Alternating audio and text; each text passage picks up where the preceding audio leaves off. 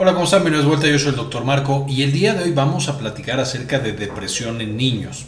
Esto es importante porque la gente de pronto piensa que los niños no se deprimen, están chiquitos, no les ha pasado nada en la vida, etcétera, etcétera. Entonces que la depresión no puede aparecer. Y esto no es verdad, más o menos entre el 3 y el 10% de los niños padecen de depresión. Es decir, en algunos lugares incluso uno de cada 10 niños tiene justamente depresión. Y esta depresión, por supuesto, se parece en algunas cosas a la depresión en adultos, pero en otras cosas va a ser muy, muy diferente. Algunos de los principales factores desencadenantes van a ser iguales, trauma, y el trauma no tiene que ser algo inmenso, que alguien se haya muerto, aunque puede ser, por supuesto, la pérdida de algún familiar, algún abuelito, algún hermano, algún tío, etcétera, etcétera.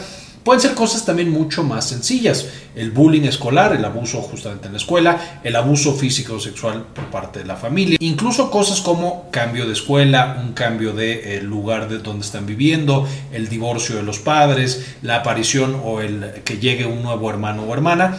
Todo esto puede llevar a los niños justamente a padecer depresión. Y va a ser muy importante que estemos pendientes porque de nuevo las manifestaciones, aunque algunas se parecen, otras van a ser muy diferentes. Para que nosotros sepamos o digamos que un niño tiene depresión, necesita tener por dos semanas, por lo menos, eh, algunas de las manifestaciones que ahorita voy a mencionar. En esas dos semanas, de nuevo, si las ha mantenido, tenemos que llevar a ese eh, pequeño con un médico que esté bien entrenado para la detección justamente de depresión, en este caso un paido psiquiatra, es decir, un psiquiatra eh, pediátrico, digámoslo así va a ser una plática con el niño, a, través de esto se evalúa a través de una escala y de esta manera determinamos si existe depresión o no existe depresión.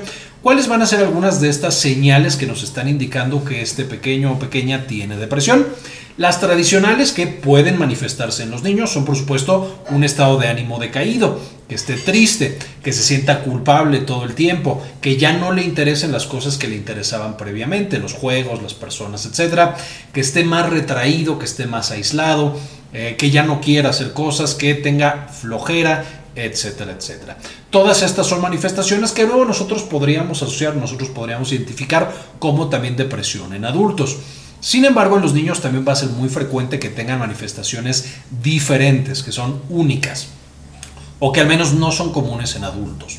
Una de las más comunes es la irritabilidad y el enojo. Un niño puede pasar de tener un estado de ánimo normal y una personalidad, por así decirlo, eh, tranquila, a estar todo el tiempo enojado, irritable, que cualquier cosita lo saque de quicio y eh, entonces haga muchos más berrinches, esté mucho más reactivo y mucho más enfrentarse a los padres o a las figuras de autoridad. Vamos a tener también que los niños pueden tener trastornos alimenticios y estos son niños que dejan de comer o que empiezan a comer demasiado y con esto que empiece a cambiar su peso de manera muy agresiva.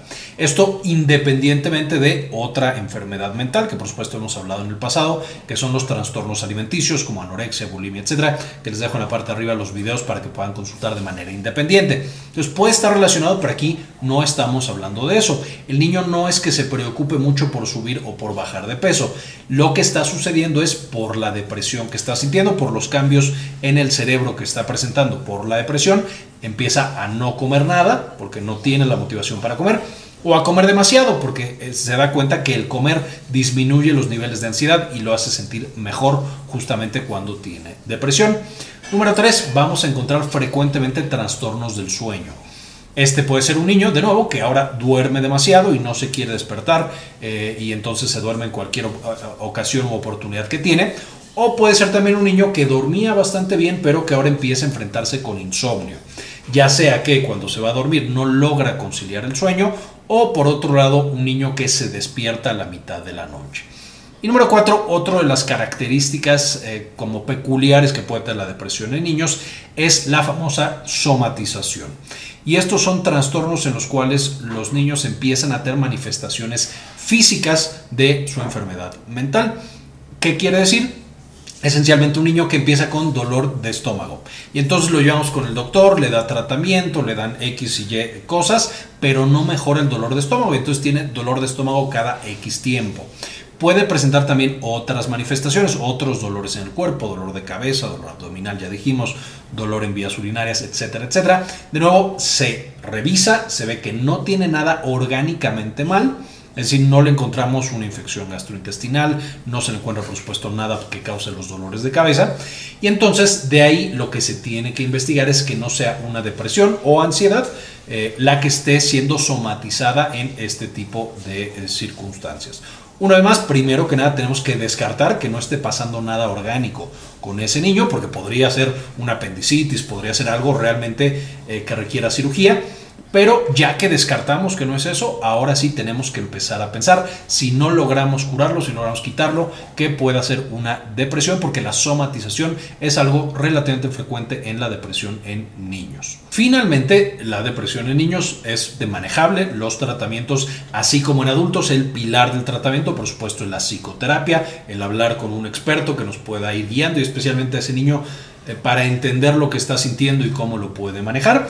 Y muchos pacientes se beneficiarán también de un antidepresivo. No todos los pacientes requieren antidepresivo aunque tengan depresión, pero muchos cuando tenemos psicoterapia más antidepresivo mejoran más rápido y mejoran por más tiempo. Entonces, pero el tratamiento es muy parecido a la depresión en adultos, eh, con la salvedad de que hay algunos antidepresivos que son mucho más específicos para niños. Ahora, si no se maneja de manera oportuna esta depresión en niños, por supuesto puede cronificarse y entonces de más grande seguirá teniendo episodios de depresión o incluso depresión resistente al tratamiento. Y también importante mencionar que los niños pueden padecer la complicación más grave, por supuesto, de la depresión que no está bien manejada, que es evidentemente la ideación suicida o el intento suicida. Eh, los niños pueden intentar suicidarse, eh, por supuesto es una gran, gran tragedia y tenemos que detectar rápidamente la enfermedad para que no llegue a esos extremos. Y de nuevo, con un buen tratamiento, la mayoría de los niños tienen un buen pronóstico de respuesta a la depresión. De nuevo, depende de muchas circunstancias, pero en términos generales, la respuesta detectada de manera oportuna puede ser bastante satisfactoria. Entonces, esto es un poquito una introducción. En la descripción del video, como siempre, les voy a dejar mucha más información para que puedan leer de este tema. Y quiero hacer una vez más el énfasis en decir, los niños, por supuesto, también tienen depresión, también tienen enfermedades mentales. En algunos casos incluso debuta la enfermedad mental en estas edades. Ya hemos platicado en el pasado que la esquizofrenia, el trastorno bipolar, más o menos en esta transición a la adolescencia es cuando aparecen muchas veces.